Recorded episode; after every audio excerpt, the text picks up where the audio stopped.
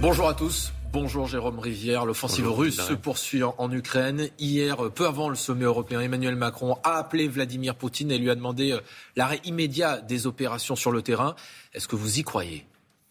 Écoutez, d'abord, on ne peut pas ne pas penser aux victimes aujourd'hui en Ukraine. C'est ça une guerre. Et on a vu ces images atroces de, gens qui meurent, de gens qui sont bombardés. Euh, est-ce qu'il y a un arrêt possible des hostilités? Je le souhaite, je le crois. Il n'y a pas d'autre solution que la voie diplomatique on ne va pas s'engager dans un conflit avec, euh, avec la Russie. Donc oui, il faut trouver les moyens euh, que la, la voie de la France. Mais vous pensez qu'Emmanuel Macron peut encore convaincre je pense, de Vladimir Poutine Je pense que la France, dans son rôle de puissance d'équilibre, doit pouvoir convaincre Vladimir Poutine qu'il est possible de prendre en compte les intérêts les demandes de la Russie concernant sa sécurité, son espace, tout en lui faisant comprendre qu'on a besoin d'un respect des frontières euh, qui sont intangibles et donc il faut que les troupes russes quittent l'Ukraine. Je crois que c'est encore possible, effectivement. C'est de plus en plus compliqué, mais c'est possible. Vous soutenez Emmanuel Macron dans sa démarche? Écoutez, je soutiens la France lorsqu'elle souhaite être une puissance d'équilibre. Ce que je crains, c'est que les postures que nous ayons prises depuis le début nous placent dans une situation euh, qui fait que nous sommes peu crédibles. On va peut-être parler des, des, sanctions européennes, beaucoup de remontades, mais assez peu d'actions. Et finalement, ce sont les, les Français, notamment, qui vont euh, être frappés par ces sanctions en, pas un rebours. Certains dans votre camp disent que euh, la parole d'Emmanuel Macron n'est plus crédible parce qu'il est allé à Moscou. Finalement, il y a la guerre aujourd'hui. Est-ce que c'est un sentiment que vous partagez? Écoutez, je pense que la parole d'Emmanuel Macron a, pris un, a été mise en, à mal lorsqu'il a effectivement fait un certain nombre de, démarches du, en même temps. Souvenez-vous, 2017, il reçoit Vladimir Poutine en grande pompe sans que nous allions plus loin et que nous prenions en compte les, demandes, russes on participe aux accords de Minsk II, qui sont des accords qui doivent résoudre cette situation en Ukraine. Parce qu'on voit bien depuis, depuis 2014, on a un conflit qui est latent. On n'a pas fait euh, le rôle d'arbitre que nous devions faire et nous avons laissé les Ukrainiens ne pas mettre en œuvre euh, notamment un référendum qui devait avoir lieu dans les territoires du Donbass. Donc effectivement, Emmanuel Macron, à titre personnel, a perdu de la crédibilité. Mais la France elle, a un rôle spécifique. C'est notamment la raison pour laquelle, avec Éric Zemmour, nous souhaitons sortir du commandement militaire intégré de l'OTAN pour montrer que nous sommes une puissance euh, d'équilibre, c'est-à-dire euh, alliés aux Américains, mais pas alignés avec les Américains.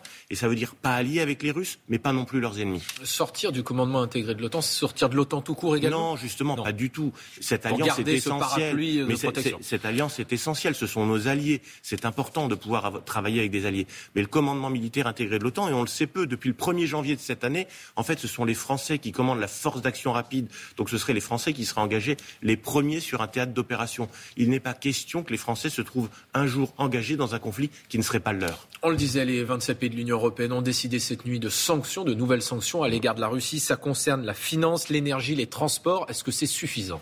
Il y a une forme d'hypocrisie quand même parce que ce qui a fonctionné en termes de sanctions contre l'Iran, par exemple, c'est la sortie du système SWIFT, ce système qui permet les échanges monétaires entre les banques.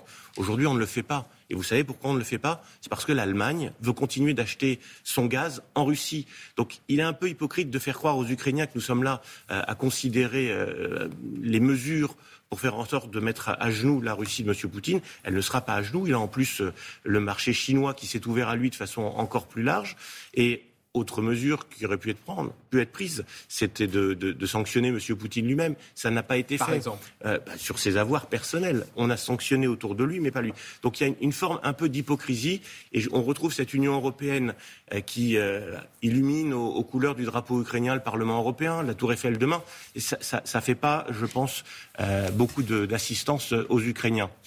Et la chose la plus importante, c'est que dans ces sanctions ce sont les, les Français, l'industrie française qui va être extrêmement touchée. Donc peu d'action, peu d'efficacité en Russie et en revanche euh, des effets désastreux pour l'économie française. Alors cette invasion, je n'y crois pas. Je prends le pari que la Russie n'envahira pas l'Ukraine. Vous savez qui a prononcé ces mots sur France 2 le 9 décembre dernier. C'était Éric Zemmour. Quand on se trompe autant, est-ce qu'on peut prétendre être président de la République? Mais écoutez, on s'est trompé avec le président de la République. Nous ne sommes pas euh, en situation de, gouverner. Et donc nous, les informations essentielles que nous prenons, ce ne sont pas celles des Américains, ce ne sont pas celles des Russes, ce sont celles de l'État français, de la France, du président de la République. Jusqu'à il y a trois jours, il était allé euh, à Moscou en nous expliquant qu'il espérait obtenir, ou qu'il avait même obtenu l'accord d'un sommet entre le président Biden et le président Poutine. Quand vous avez le chef de l'État qui vous explique cela, vous avez toute raison de croire qu'effectivement, euh, il n'est pas question pour M. Poutine d'envahir l'Ukraine. Mais est-ce que Éric Zemmour n'aurait pas dû être plus prudent? Écoutez, il a pris un pari. Quand vous dites je prends un pari, c'est que justement vous estimez que ça n'est pas raisonnable. Est-ce qu'on prend un pari quand on veut être chef de l'État? Mais quand on commente une, ce qu'il faisait au mois de décembre, une, une, situation pour expliquer la position qui serait la sienne, on peut expliquer que la position elle est, elle est basée sur une, une, une, perception de la situation. Encore une fois, cette perception de la situation, c'est celle des plus hautes autorités françaises. Je rêve d'un Poutine française. C'est ce que disait aussi Vladimir, euh, ce que disait aussi, pardon, Éric Zemmour en, 2018 à nos confrères de l'opinion. C'est toujours un modèle pour vous, Vladimir Poutine Il s'en est expliqué euh, hier sur votre chaîne en indiquant que lorsqu'il avait fait cette phrase, c'était pour expliquer qu'il trouvait M. Poutine patriote et qu'il avait en tête avant tout les intérêts de la Russie, comme un chef de l'État français doit avoir avant tout les intérêts de la France en tête. Ce qu'a fait M. Poutine hier, il a franchi une ligne rouge, c'est inacceptable. C'est condamnable. On a été immédiatement, euh, condamnant cette intrusion, cette, guerre qui est faite.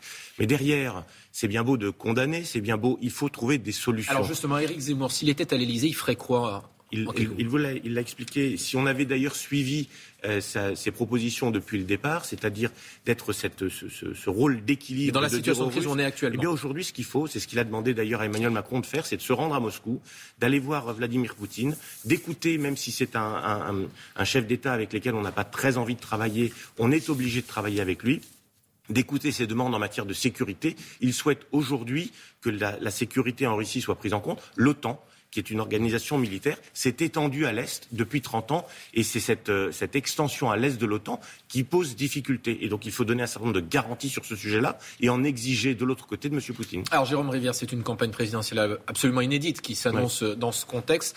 Euh, Éric Zemmour a recueilli pour l'instant 415 parrainages. Il en faut 500 pour pouvoir se présenter. Il reste tout juste une semaine pour les recueillir. Est-ce que vous êtes optimiste ce matin ou est-ce que vous êtes inquiet? Je vais vous dire un peu des deux. Optimiste parce que c'est un, chiffre important qui a été atteint hier, effectivement, vous le rappelez, 415. Il nous manque donc 85 parrainages.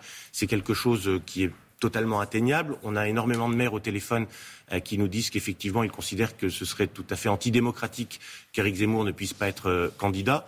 Mais donc nous restons mobilisés. D'ailleurs, ça, prend beaucoup de temps et c'est une règle qu'il faudra être amené à changer parce que quand vous êtes en train d'appeler des maires, vous n'êtes pas en train de faire campagne.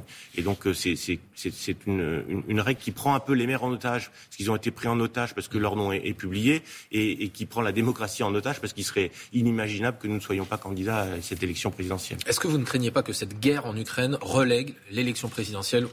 Bah, Il faudrait pas que ce soit un nouveau Covid, effectivement. Euh, quand je dis ça, c'est que pendant le moment du Covid, on a cette, ce, sujet a étouffé l'information. Mais euh, la démocratie française a besoin de cette euh, grande respiration. Euh, tous les cinq ans, nous avons la plus grande échéance, qui est de savoir quelle est la direction dans laquelle nous souhaitons emmener le pays. Et les Français ont besoin, ont envie de cette euh, échéance démocratique. Et donc il faut que très vite nous puissions à nouveau parler de cette élection présidentielle. C'est un, un, véritable enjeu de civilisation qui est proposé aux, aux Français. Et pour pouvoir l'arbitrer, il faut qu'il puisse y avoir une campagne pour que soit expliqué devant eux les, différentes, euh, les différents choix qui sont, qui sont proposés. Et il y a véritablement un choix, une alternative entre la France que propose Emmanuel Macron et celle que propose Éric Zemmour. Vous êtes ciblé, enfin en tout cas Éric Zemmour est ciblé depuis par les soutiens de Valérie Pécresse, justement sur les anciennes positions euh, d'Éric Zemmour sur la question euh, ukrainienne, la question russe, son attitude avec vis-à-vis de Vladimir Poutine. On voit clairement que Valérie Pécresse dit la bonne candidate de droite, c'est moi, seul moi peut battre Emmanuel Macron. Écoutez, Valérie Pécresse se débat dans des difficultés internes terribles. On voit qu'elle a elle-même des soutiens qui sont en train de, partir soit chez Emmanuel Macron, soit laissant entendre qu'ils envisagent un, deuxième tour euh, Zemmour-Macron et donc qu'ils voteraient euh, pour, pour euh, Éric Zemmour. Je pense hier à François-Xavier Bellamy. Elle a des difficultés dans la légitimité de l'élection qu'il a portée comme étant candidate des Républicains. Et elle est relativement hypocrite parce qu'elle a pris, à juste titre d'ailleurs, Éric Ciotti, dans le cadre de sa campagne, la position d'Éric Ciotti vis-à-vis de Vladimir Poutine et de la Russie est la même que celle d'Éric Zemmour, c'est-à-dire une position d'équilibre. On n'est pas russolâtre, on n'est pas russophile, on n'est pas américanolâtre, on n'est pas américanophile. On adore la France et on souhaite que l'ensemble de la diplomatie et des actions diplomatiques qui sont menées soient menées dans l'intérêt des Français. Merci beaucoup, Jérôme Rivière. C'est à vous, Maya.